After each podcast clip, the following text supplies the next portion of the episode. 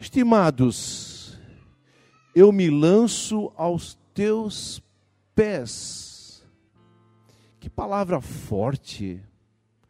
A ideia de lançar-se aos pés é uma postura de reverência, é uma postura de, de quebrantamento, é uma postura de admitir que eu não consigo sozinho, eu preciso ser abastecido. Nós temos uma nova série, Respira. Hoje não pira, suspira no dia 10, 17, inspira. Eu confesso que já fiquei encantado e tem coisa boa diante de nós. Hoje, então, não pira. Quando a gente passa mal, geralmente tem alguém por perto que diz o quê? Respira, respira fundo. A gente fala isso. Sabe que esse negócio funciona? Quando alguém está para desmaiar, o ideal é se ficar agachado e respirar. Funciona. Por quê? Porque respirar fundo oxigena o cérebro, libera serotonina e alguma coisa acontece em termos de bem-estar. É isso. Respira fundo. Eu tenho experimentado eu às vezes, eu sou bastante ansioso e quando eu acordo já ansioso, estressado, já pensando em algumas coisas, Deus tem me aquietado o coração através de um pequeno exercício. Eu tenho lá meu lugar onde eu gosto de sentar de manhã cedo, faço um cafezinho, uma xícara de café, e às vezes faço isso bem cedo mesmo, porque eu gosto dessa, desse tempo da manhã, esse silêncio. Mas o meu coração às vezes está tribulado, já está agitado. E eu tenho experimentado olhar, eu consigo ver o céu, tem lá um jardinzinho interno, tem umas plantas bonitas.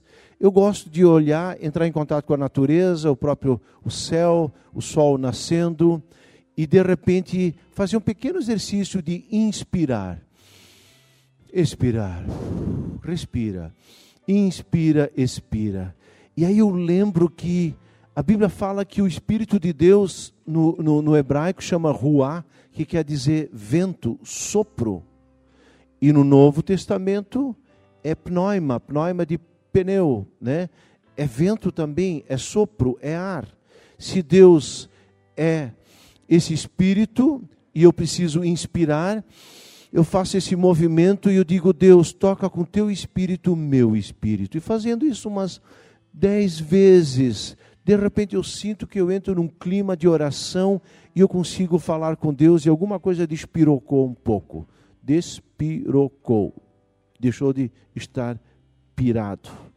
A palavra pirar, ela é interessante. Eu fui no dicionário, tem dois significados. O primeiro, perder o uso da razão, literalmente endoidecer, enlouquecer. Eu acho que na nossa região ele é o mais conhecido. Pô, o cara pirou, ficou louco, né? Cara, pirou geral. Mas tem uma segunda palavra que é uma gíria é, eu tenho a impressão que aqui na nossa região não é tão usada, mas é cair fora, safar-se, esgueirar-se, escapar, fugir. Embora que eu acho que essas duas palavras elas caminham meio juntos, são os dois lados da mesma moeda. Porque se tu não tá legal, cara, se tu tá numa crise, tu tem vontade enorme de fugir disso tudo.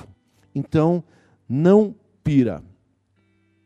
Opa, preciso voltar aqui um pouquinho. É, permita ainda, a título de introdução ao tema, por que, que nessa época nós estamos falando desse tema? Isso não é por acaso. É, eu lembro quando fiz meu estágio em Nova Petrópolis, em 1986, eu lembro que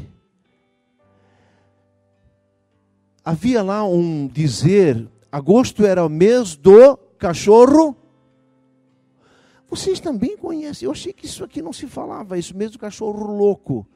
Por que, que tinha essa coisa do cachorro louco? Sabe o que, que as pessoas falavam? É, aliás, os entendidos, de que é o mês onde havia o um índice maior de raiva canina. Eu não sei se a galera jovem hoje sabe disso, mas haviam tempos que, às vezes, o cachorro pegava realmente um vírus da raiva. E esse cachorro parece que pegava do morcego e aí ele ficava muito raivoso, ele atacava mesmo. E se mordia uma pessoa, a pessoa ficava com a mesma doença. Hoje nós temos uma vacina chamada antirrábica. É isso. É a raiva do cachorro, do morcego, do cavalo, enfim. Né? Então, dizia-se que o cachorro, os cachorros pegavam maior índice então, de loucura, por isso era o mesmo do cachorro louco. Mas como é, a gente costuma dizer que o cachorro pega a personalidade do dono, nesse caso, o dono pega a personalidade do cachorro. Né? Então, eu diria assim que parece que também foi atribuído aos humanos, que eles ficassem, às vezes, meio pirados. E era uma época que lá no sul se falava que não era, não era bom casar. Não se casava no mês de agosto, por uma superstição. Também não se fazia negócios de carro. Não, não, não. Agosto, mês do cachorro louco. Nada de fazer negócio de carro. Deixa para setembro. E assim continuava. Reuniões, discussões, compras. Se evitava no mês de agosto. Bom, isso já nessa quebra aí do agosto, setembro, outubro. Depois fiz é, meu, comecei meu ministério de pastor em Joinville e havia lá um pastor chamado Alfred Kreutzberg. Ele foi meu mentor por dois anos e ele falou para mim, William, no mês de setembro, outubro, não tome decisões. Não tinha nada a ver com um cachorro louco, mas tinha alguma coisa no ar que ele dizia. Mas eu disse, mas por quê? Oh, porque as pessoas discutem, é, elas ela se, ela, ela se esquentam por qualquer coisa, elas tomam decisões erradas. Então, mês de setembro, outubro, é, você tem que escutar as coisas e digerir e, e, e, deixa de tomar decisões. Depois, lá no mês de novembro, já é reta final do ano, e aí passou. Engraçado. Eu pensei, mas por que isso será? Mas tem mais uma coincidência. Nós estamos agora no mês de setembro, e setembro é conhecido como setembro amarelo. O que, que é o setembro amarelo? É a prevenção, na verdade, contra o suicídio. Fizeram uma pesquisa na Áustria que realmente nos meses é, aonde depois do inverno, embora que isso não feche aqui com o nosso setembro, mas depois eu quero falar um pouquinho do setembro amarelo. Mas fizeram uma pesquisa que quando se sai do inverno e você entra no calor, o ser humano sofre uma descarga mais forte do sol e o sol é a vitamina D, a vitamina D libera serotonina. E quando as pessoas têm uma fragilidade e a vinda do sol forte, ela faz com que tenha uma hipervalorização agora da serotonina, que gera empolgação, impulsividade, agressividade e, curiosamente, o maior índice de suicídios está associado a essa época. Não quando você está numa constante longa de sol, isso não. Mas quando tem essa explosão do inverno brabo e de repente um dia quente de sol, tem essas coisas às vezes. Que nesses dias, curioso no mínimo. Bom, gente, mas ainda esse lance, de onde é que surgiu essa coisa de setembro amarelo? Setembro amarelo surgiu nos Estados Unidos quando em 94, no interiorzinho lá de uma cidade, bem do interior, um garoto chamado Mike tirou a sua vida, 17 anos. E o Mike não sabia por que esse cara pirou, ficou mal pra caramba, desistiu de viver. E o Mike tinha um Mustang. Mustang é um carro, modelo mais antigão. Acho que tem modelos, lançamentos novos também, mas qualquer Mustang sempre vai ser alguma coisa que a rapaziada vai ficar encantada. E esse Mustang era amarelo. E esse Mustang era o que o Mike gostava muito. Então, quando ele faleceu e ele foi feito sepultamento, os amigos daquela cidadezinha, todos compareceram com camisetas amarelas, lenços amarelos e com fitas amarelas, para homenagear o amigo que desistiu de viver. E aquilo ficou um marco. E os pais, muito entristecidos, querendo aproveitar isso também como um alerta, que de repente tem gente ao nosso lado sofrendo, ele resolveu fazer um cartãozinho. E esse cartãozinho é isso aqui. Por favor, não faça isso. Por favor, conserve, aliás, é, converse com alguém e peça ajuda. E os pais fizeram 500 cartõezinhos com fitinhas amarelas e distribuíram isso para a moçada. Mas essa iniciativa ela continuou e de repente hoje parece que já foram distribuídos 20 milhões desses cartõezinhos com a fitinha amarela. Isso alcançou inclusive o Brasil. Mas por quê? Dizendo assim: se você entrega, é, se você anda com uma, uma, uma, cartelinha dessa e você tem uma tendência à depressão, à tristeza, e às vezes tem vontade de não viver mais, e quando você não sabe nem como abordar alguém, é, pode chegar para o teu pai, para tua mãe, para o professor, dizendo: por favor, aqui ó, eu estou entregando isso como sinal de que eu preciso de ajuda. Interessante. E essa campanha alcançou o mundo, também alcançou, alcançou o Brasil. E para nós, foi instituído no mês de setembro, talvez justamente porque saindo do inverno, tendo esse impacto do calor e talvez sendo um mês onde a tristeza, a frustração, as coisas parecem ser pesadas e a gente não sabe como lidar isso. Então, talvez pelos estudos dizer, calma gente, vai passar esses um, dois, três meses, vão passar. Não desista, vai melhorar. Bom, gente, mas eu lembro na Bíblia tem um cara que passou uma coisa bastante parecida. Tem um carinha chamado Elias. E nós queremos ouvir alguns, aliás, alguns versículos do capítulo 19 desse tal de Elias. Vamos prestar bem atenção na história, ela, ela é interessante. E depois eu quero trazer ainda cinco aspectos em torno desse texto. Ora, Acabe contou a Jezabel tudo o que Elias tinha feito e como havia matado todos aqueles profetas à espada. Elias era um mega profeta. Ele fez cair fogo do céu, Deus, né, através dele. Elias era um cara que teve assim, a história dele é encantadora um cara que foi instrumento de Deus, ele fez coisas realmente muito poderosas. E teve uma situação lá que é, Jezabel tinha, era adoradora de Baal e tinha lá seus profetas. E, e, e, e aí é, Elias orou e caiu fogo do céu, e, e ele mandou então matar os profetas de Baal. Sinistro essa história aí, tá? E aí a Jezabel ficou muito braba e disse assim, ó: Por isso Jezabel mandou um mensageiro a Elias para dizer que os deuses me castigam com todo rigor, caso amanhã nessa hora eu não faça com a sua vida o que você fez com a deles. Elias teve medo, fugiu para salvar a vida. Em Berseba de Judá, ele deixou o seu servo e entrou no deserto, caminhando um dia. Chegou a um pé de giesta, é, sentou-se debaixo dele e orou, pedindo a morte. Já tive o bastante, Senhor. É, tira a minha vida, não sou melhor que os meus antepassados. Depois se deitou debaixo da árvore e dormiu. De repente um anjo tocou nele e disse: Levante-se e coma. Elias olhou ao redor e ali, junto à sua cabeça, havia um pão assado sobre brasas quentes e um jarro de água. Ele comeu bebeu e deitou-se de novo. Eu acho que ele dormiu mais um soninho generoso aí. Daí o anjo voltou, tocou nele e disse: Levante-se e coma. Para comer de novo, né? Ele deve ter dormido aí umas boas oito, nove, dez, onze horas.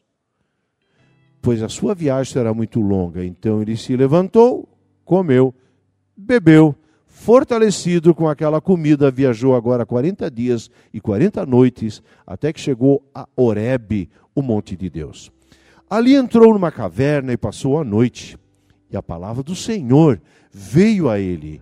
O que você está é, fazendo aqui, Elias? E ele respondeu: tenho sido muito zeloso pelo Senhor, Deus dos exércitos. Os israelitas rejeitaram a tua aliança, quebraram os teus altares, mataram os teus profetas à espada. Sou o único que sobrou e agora também estou procurando matar-me. O Senhor lhe disse: Saia e fique no monte, na presença do Senhor, pois o Senhor vai passar. Então veio um vento fortíssimo que separou os montes, esmigalhou as rochas diante do Senhor. mas o Senhor não estava no vento. Depois do vento houve um terremoto, mas o Senhor não estava no terremoto. Depois do terremoto houve um fogo, mas o Senhor não estava nele. E depois do fogo houve um murmúrio de uma brisa suave. Quando Elias ouviu, puxou a capa para cobrir o seu rosto, saiu e ficou à entrada da caverna.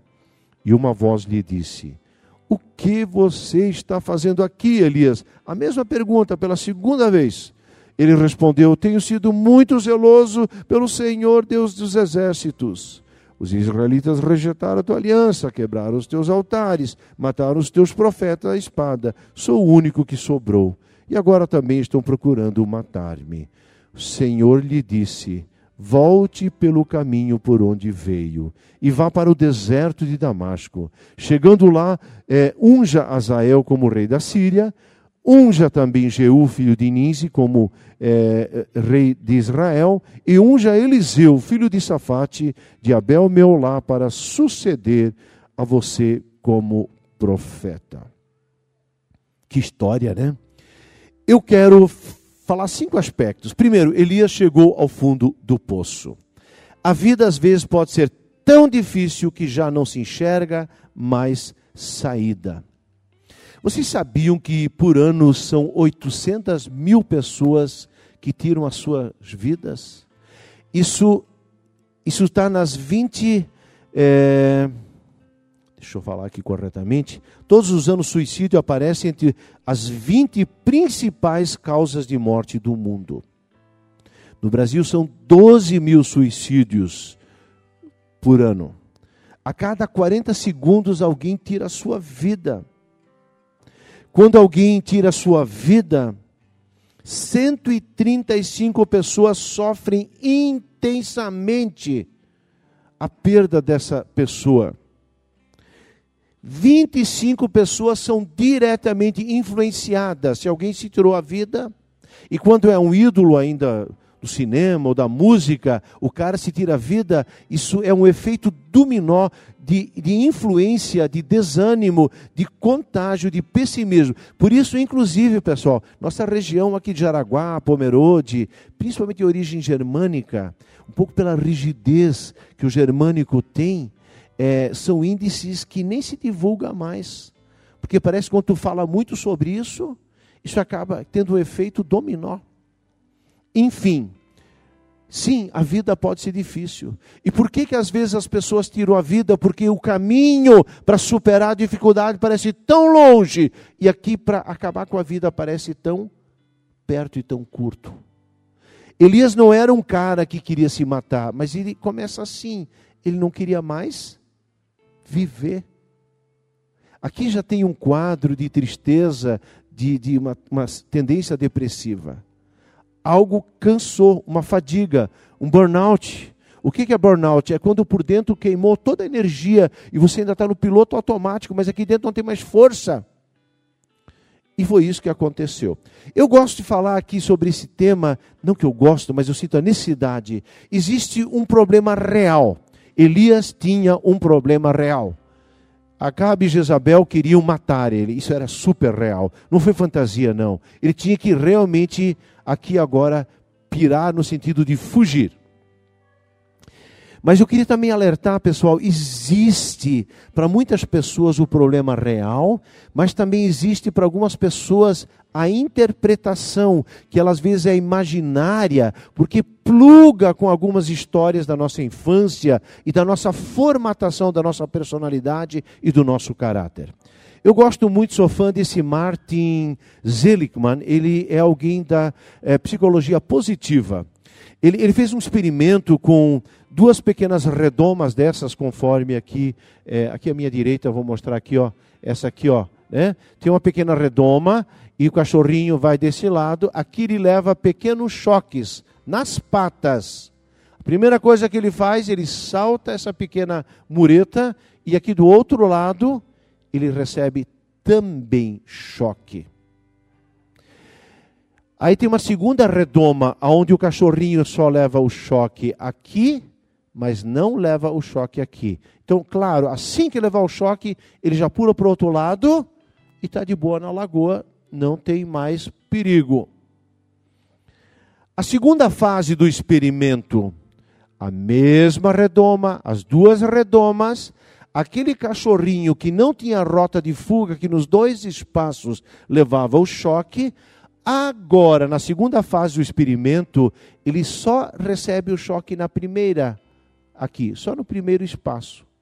Esse cachorro que percebeu que antes o choque também é aqui, ele já não se levanta mais. Ele fica aqui e não salta, mesmo sabendo que aqui não tem choque. Então, existe um sofrimento nele que foi induzido. Ele acha que não vale mais a pena pular aqui, porque aqui está, no caso, tem energia. Então, ele simplesmente fica aqui. O segundo cachorro, agora na segunda fase, como ele sabia que aqui tem choque, mas aqui não tem, imediatamente ele salta para o segundo estágio, depois da pequena mureta. Lição: quando nós temos na nossa infância uma educação opressora, aonde a gente leva choque, somos traumatizados e tudo que nós fizermos, seja aqui desse lado ou ir para o outro lado, a coisa continua ruim. Se eu não falo para o pai, levo surra. Se eu falo para o pai, levo surra também. Se eu não falo para a mãe, ela vai xingar. Se eu falo para a mãe, ela xinga da mesma maneira. Um ambiente sempre de tensão, de negatividade, e aonde a criança não pode experimentar, poxa, eu fiz o certo. Se ela sempre tem a sensação de que tudo que ela faz está errada, ela é exatamente essa primeira experiência. Dizendo, eu não tenho rota de fuga. E tem abuso às vezes, seja abuso físico com surra, sexualidade, às vezes tem abuso moral, às vezes tem abuso, é, é, inclusive abuso, eu diria, psicológico. Por isso, queridos, os filhos precisam ser ajudados, mas eles precisam também saber que quando eles capricham, tem uma rota de fuga, tem algo bom eu não preciso dar conta da vida. Nós adultos não damos conta da vida. Imagina se é, alguns adultos levassem o tempo todo como os pais fizeram com eles. Não, gente. Tem coisas que nós precisamos, às vezes, de um choquezinho que faz parte da educação. Mas não precisamos ter um espaço onde também sentimos que valeu a pena, avançamos. Tem reconhecimento, tem elogio, tem aplauso, tem um tapinha nas costas, foi legal. Parabéns, você superou, a vida é boa.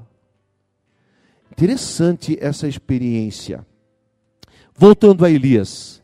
Elias chegou no momento que pensou não ter mais rota de fuga.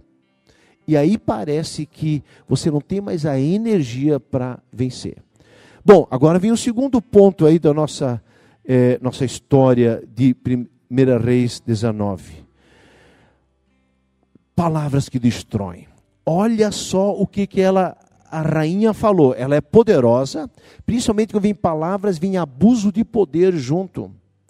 Essa questão de assédio sexual, de patrões, de chefes, porque eles têm o poder da empresa e geram um abuso sobre alguém que é um empregado. Ou querem trocas, manipulações e, e vão. Isto é abuso, isso é assédio. É ótimo que a lei está em cima disso.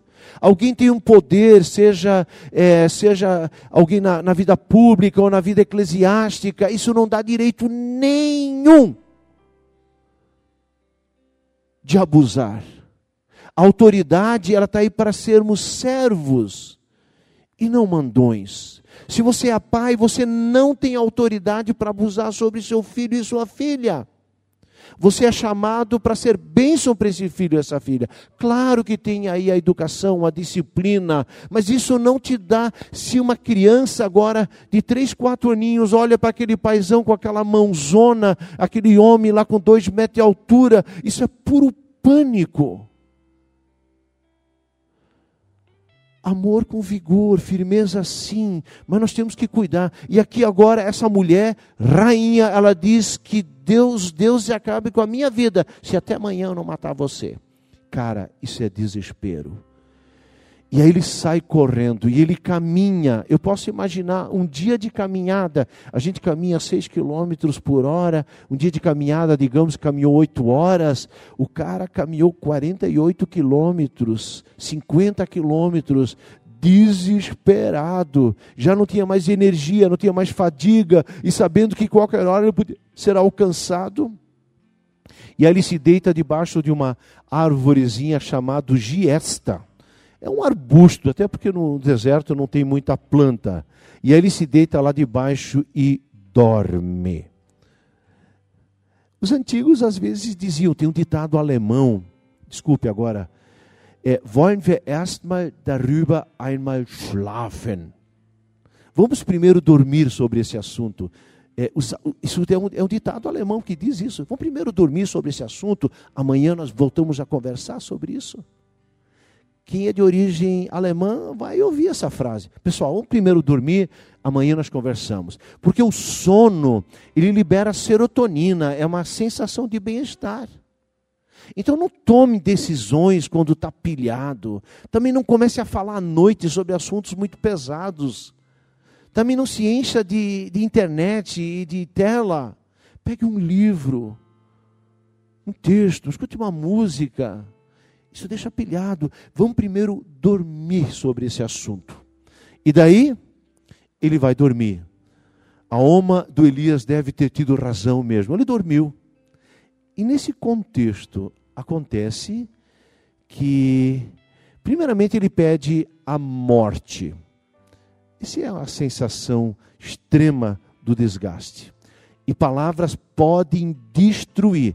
Eu sempre digo, gente, o que faz as dificuldades entre as pessoas não são as diferenças entre um casal, na família, na empresa, não são as diferenças, porque nós somos todos uns diferentes dos outros. Sabe o que, que detona com o relacionamento? São as palavras. Cara, aquilo que alguém consegue dizer com três palavras, três frases, isso pode ser tão destruidor. Jesus chega a dizer que isso é uma forma de assassinar de matar. E foi isso que ele experimentou. Terceiro ponto. Sim, depois do sono, a alma tem razão. Uma boa descansada, aparece um anjo. E não foi um sonho. Apareceu um anjo que tocou nele e disse: Elias, acorda. E não foi do tipo, vamos lá, Elias, acordar, tem muita coisa para fazer, a caminhada é longa, vamos, vamos, vamos, vamos, vamos, vamos, vamos.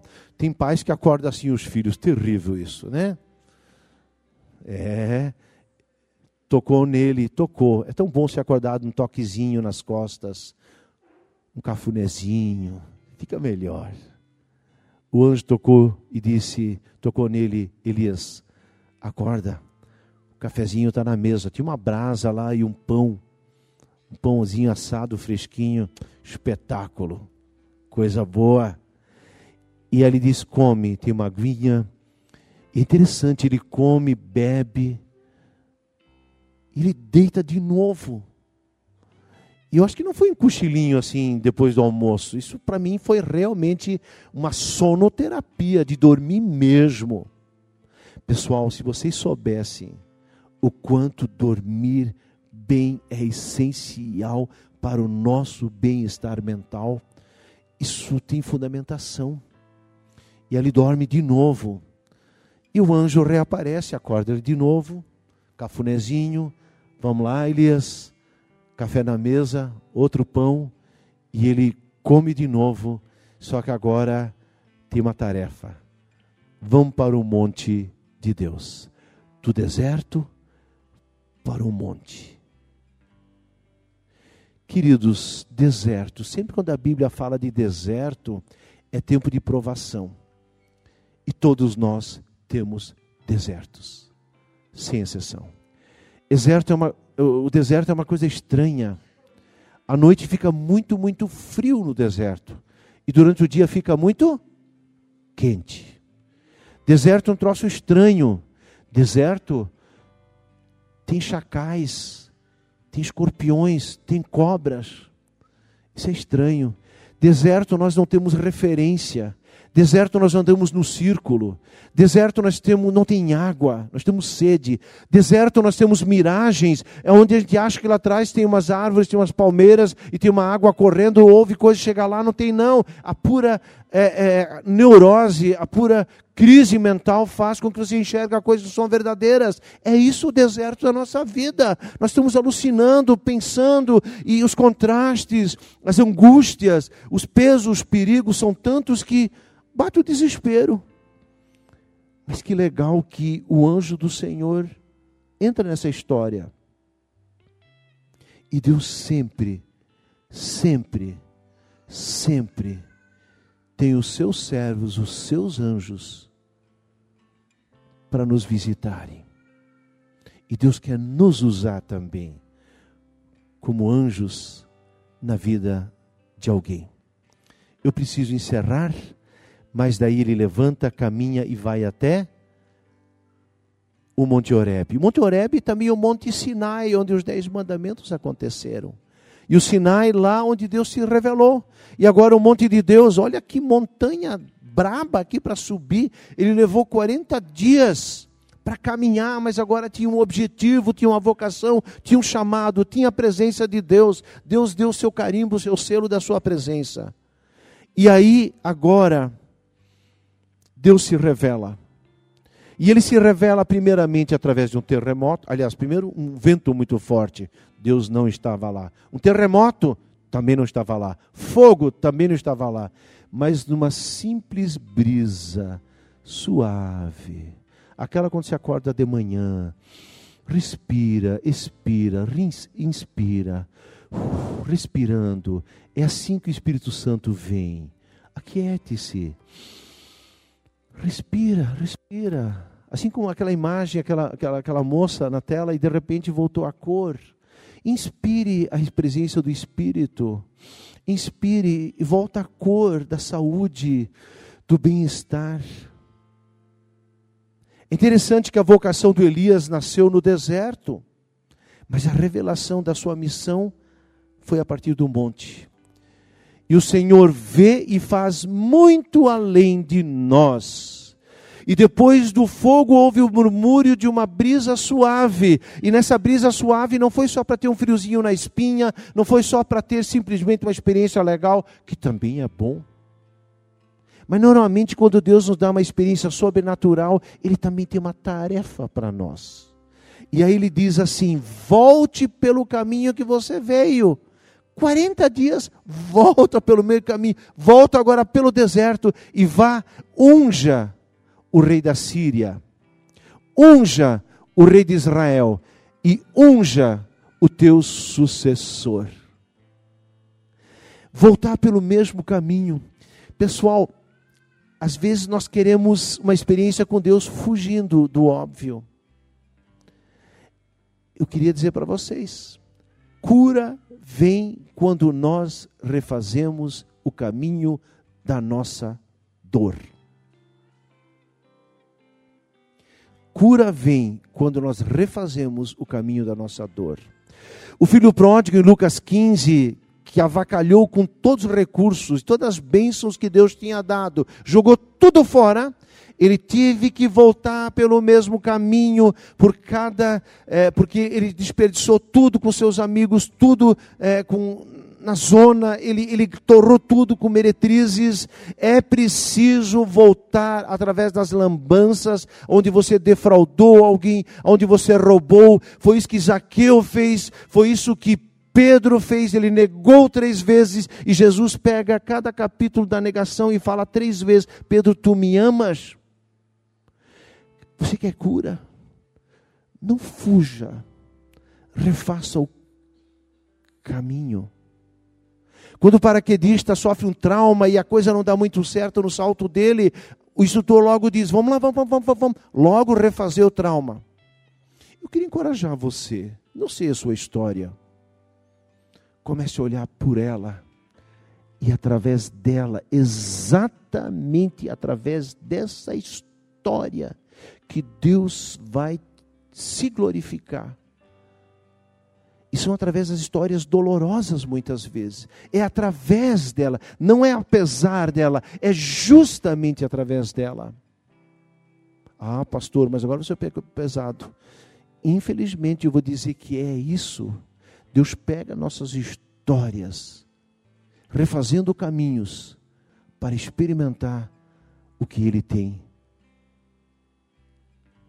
Isso vem na brisa suave, o Espírito de Deus, a sua fala, o seu agir.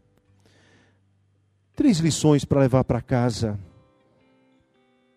Ninguém chega ao topo sem deixar o vale do deserto. Talvez você está querendo desistir. É preciso deixar para trás, deixar para trás, deixar para trás algumas coisas para poder avançar. Pirar faz parte da nossa condição humana. Todas as pessoas bem-sucedidas tiveram seus momentos de quase loucura. Tem alguém que você admira? algum empresário, algum professor, algum líder, alguém que você admira, fale com ele. Se ele não teve seus desertos e foi deserto que a coisa deu start para a montanha. Deus sempre terá um anjo para te alimentar no deserto. Sempre terá um anjo. E te mostrará uma montanha a partir da qual deseja falar contigo e revelar a sua vontade. Amém.